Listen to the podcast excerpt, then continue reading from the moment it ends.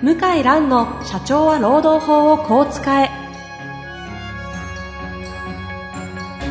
法律の下で展開されるビジネスの世界。ポッドキャスト社長は労働法をこう使えは弁護士の向井蘭が経営者の立場に立って経営者が知っておくべき労働法の基礎だけでなくビジネスに関する法律の問題を分かりやすく解説します。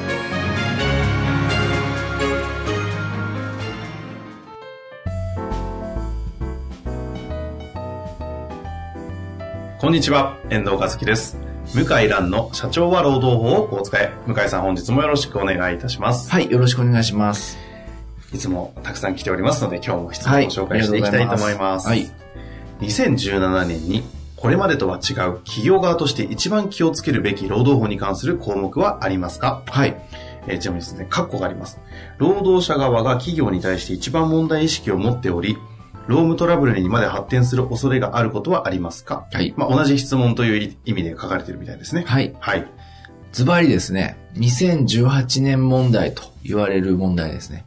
2018年問題。はい。2017年なんだけど、2018年になったらちょっと遅いという2017年問題。準備しなきゃ2018年問題かまずいぞ問題があるわけです準ね。備してないとまずいと。はい。はい。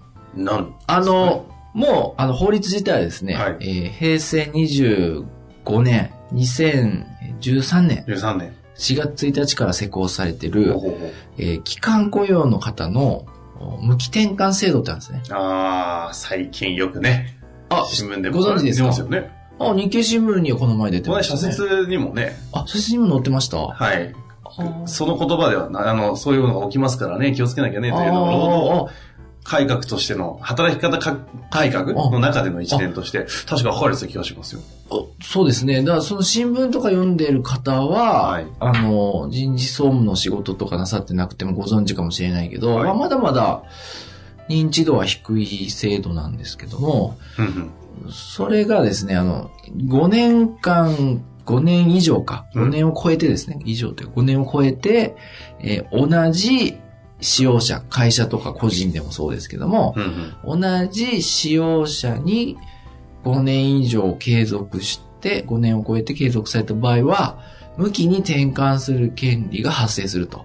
うん。で、無期に転換する権利を行使すると、えー定年までか、もしくは、障害雇用というか、あの、元気で働けるうちまでは、雇わないといけない。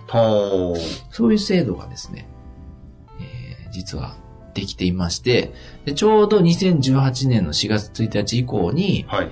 えー順次こう、5年を経過した人が現れてくるわけね。れてくるわけなんですよね。対象者のですから、はい。ですから、すもうあの、大企業の場合はですね、準準備を進めて、もう終わってはいるんですけど、へー2017年中にはですね、中小企業も準備しないと、あのー別に中小企業だから適用除外があるわけじゃなくて、うんうんうん。もう下手すればもう本当に社員2、3人とかでも十分トラブルになる制度なんで。これは準備をしないといけないですね。なるほど。はい。これちなみに、あのね、インターネットとかで検索をしたいときには、どういうふうにさ調べればいいんですか？無期転換権？うん。無期転換とか、非正規、正規化とか、うんうん無期とか、正規に転換とうん。か。なるほど。非正規、うん正規転換とか。なるほど、その辺ですね。うんそこら辺で検索するとで、まあ、いっぱい出てきますね。なるほど、なるほど。ただまだす、うわテレビとかでは取り上げられてないんじゃないかな。でもこれって、はい。すごいことですよね。すごいことですよ。僕びっくりしましたよ。あの、5年、5年前、4年前か。うんうん。あの、ほまあ、ずっと学者の先生とか厚生労働省が検討してたらしいんですけど、うんうんうんあこえこんなに劇的な制度を導入するんだと思ってびっくりしましたね。ですよね。ちょっとあの、素人というか、この一般の私の感覚の言葉にです、になっちゃうんですけど、はいいわゆるその、契約社員みたいな人たちを5年以上抱えてんだったら、いわゆるなんか正社員みたいな感じにしろみたいな感じってことですよね。そうです。もうん、う、で、はで、いや、いいよと。うち人手不足なんで、別に、向きにしていいよという社長さんもね、多いと思うんですよい。ね。はい。うん。だだけど、まあ、何が向きだと変わるかっていうと、例えば、トランプさんが、トランプさんトランプさんですよ。トランプさんはいえええー非常にその、高い関税を、はい。かけるようになって、ええ。中国、日本からのですね、はい。輸入、輸入自動車とか、はで、それで、アメリカの株価とか、世界中の株価が混乱して、うん。で、物価が値上がりしたと。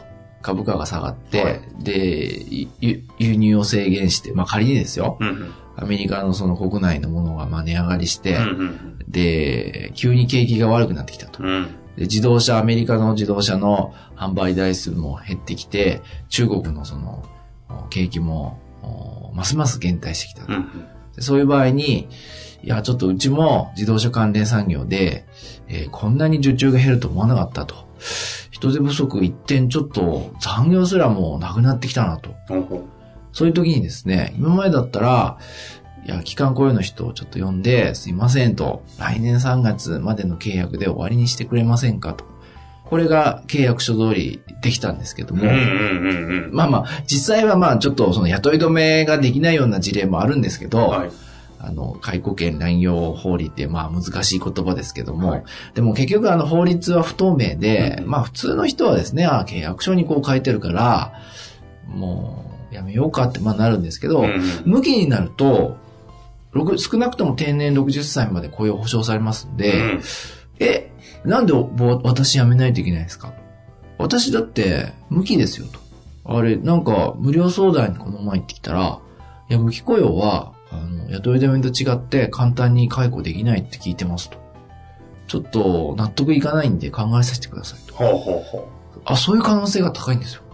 で、弁護士さんとか相談して、いや、あの、生理解雇するには、希望退職募集とかやんないといけないって聞きましたよと。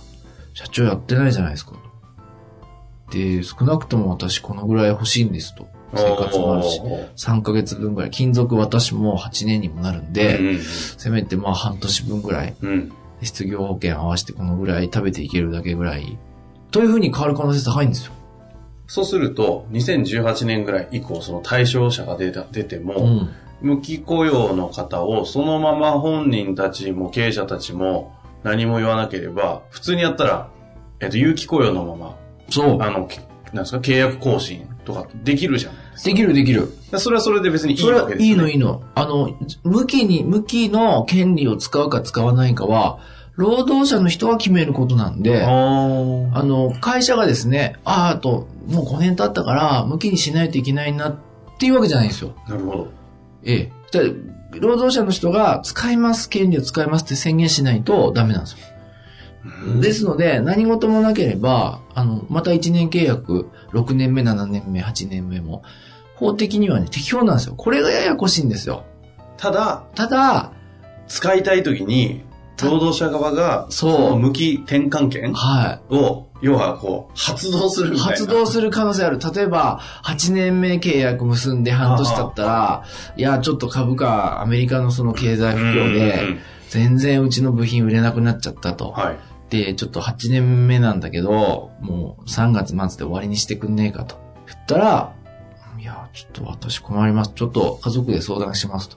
言って月曜日になったら内容証明がファックスで送られてきて弁護士事務所から、あこの向井さんっていう機関校の人は、無期転換権があって、もうこのファックス書面で講師することにしますとあ。。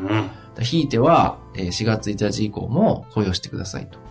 なんじゃこりゃとは思いますわね。そこで発動できちゃう。うん。で、慌てて、顧問弁護士の先生聞くと、いや、そうなんですと。そうなんですってなんで教えてくんないんですかと。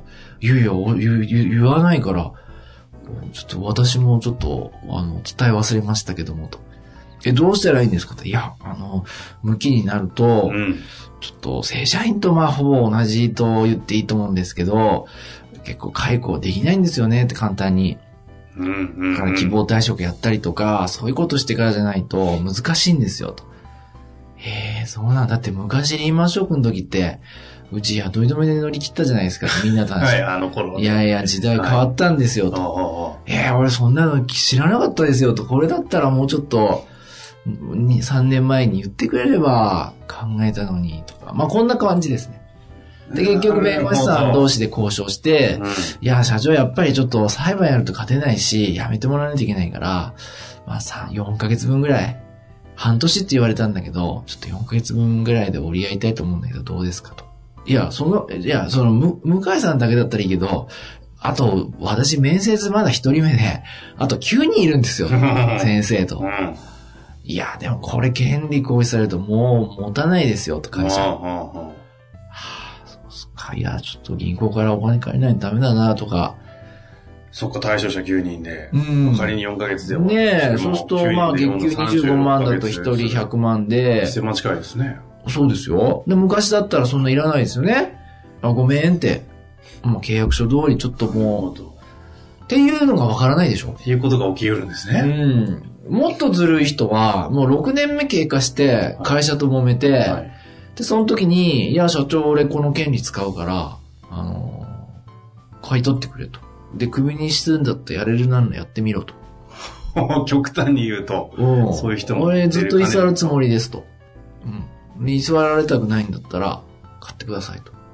まあ、そこまで露骨なのは少ないけど、まあでも、まあ、なんていうのかな、無期ことですね転換権を、うーん、こう、ちゃんと理解して会社も管理できればいいんですけど、うんうん今もう全くそんな感じは受けないから、いずれこう、紛争の種になんだろうなと、そういう自覚もないんだろうなと思いますね。そうすると、この契約の、契約じゃないですかね。その2018年以降のやり方って普通にやると、もう会社側から、うん。じゃあもう無期契約に切り替えようって、まあどっちかというと促すというか、提案をするっていうやり方もあれば、まあそのまま自動更新で、はい。有期のままはい。やるっていうのもありますよ、あります。まあその辺を選んでいくってことですね。選んでいくやっぱり大企業はあれですか？もう皆さん、うん、大企業はもう無期、もしくは、えー、なんとか、例えば、うん、準社員とか、そういうカテゴリー設けて、試験受けてもらって、ってなると。でやめてもらうっていうのは、大企業は少ないと思うんですよね。うん中小企業の場合は、この話すると、いやー、全員無期なんでとんでもないと。まあそうですよね。ねだから勇気でやってるわけですからね。うんそもそもおー無理無理無理と。うんうんあの A さんと B さんはもう60歳までとんでもないと。で、再雇用も適用されるんで、無期の場合は。うんうん実際65までなんですよね。なるほど。うん、そうすると結構長いんですなるほよね。うん。というのはね、分かってない感じですよね。うんど。もう、あと1年ちょっとしか準備期間はないわけですね。そうです。っていうね、セミナーを最近やってますんで、怖いですね、その話。僕あの、反応はね、ちょっと微妙ですね。みんな僕の説明が僕の説明がちょっとあれかなと思うんですけど、具体事例を何個か挙げると、なんか、あれ？みたいな。どんな感じなのかな？なるほど。まだ起きてないからね。確かにね。起きてないことを人間に備えるってすごく難しいですよね。うん。けどね、あの、天才と違って確実に来るものですからね。確実に来す。ます。そうですが変わらない限り。そうです。おっしゃる通り。天才と違います。ですよね。はい。まあ、なので今のお話今日聞いた上で。うん。まあ、まずはね、セミナーとか、まあ、ネタと調べるぐらいかはいら調べていただきつつ、はい。あの、私の場合は、事務所セミナー開いて、あお客様も。向けに5月頃やる予定なんで、あまあちょっと遅いって言われるかもしれないけど、えまあ、あの、事務所セミナーはやりますけども、まあ他のセミナーも、あの、もし必要であれば言ってください。はいえ。なるほど。行きます。という感じですね。うん。私も調べてみます。はい。非常に勉勉強になったというか、ありがとうございます危機感を煽られました。はい。本日もありがとうございまはい、した。ありがとうございました。